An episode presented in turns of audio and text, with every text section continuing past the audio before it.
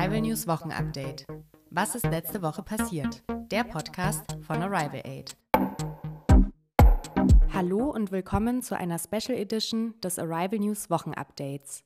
Es ist Freitag, der 30. Oktober und es geht um den Lockdown Light. Die Bundesregierung hat am Mittwoch den Lockdown Light, also einen leichten Lockdown, beschlossen. Ab Montag, dem 2. November, gilt wieder ein Kontaktverbot.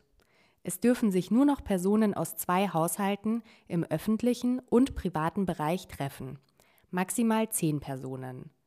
Die Bürgerinnen werden aufgefordert, auf nicht notwendige private Reisen zu verzichten.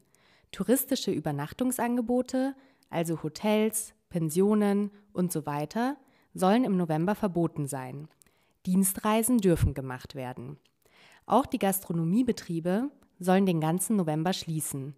Davon ausgenommen ist die Lieferung und Abholung von Speisen für den Verzehr zu Hause.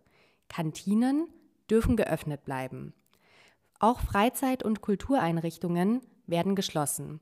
Dazu gehören Fitnessstudios, Theater, Opern, Konzerthäuser, Messen, Kinos, Freizeitparks, Saunen und so weiter. Auch alle Dienstleistungsbetriebe im Bereich der Körperpflege werden geschlossen, außer also es gehören nicht dazu Friseursalons und medizinisch notwendige Behandlungen. Das heißt, man kann noch zum Friseur gehen und man kann auch zu medizinisch notwendigen Behandlungen gehen, wie zum Beispiel zum Physio- oder Ergotherapeuten. Was geschlossen wird allerdings, das sind Kosmetikstudios, Massagepraxen, Tattoo-Studios und so weiter. Schulen und Kindergärten sollen trotz der steigenden Corona-Zahlen geöffnet bleiben. Nun noch kurz zu den aktuellen Zahlen. Das RKI hat heute 499.694 Fälle gemeldet.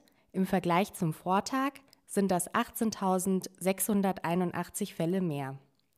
Genau, das war's dazu. Ähm, eine Meinung zu dem Thema gibt es heute nicht.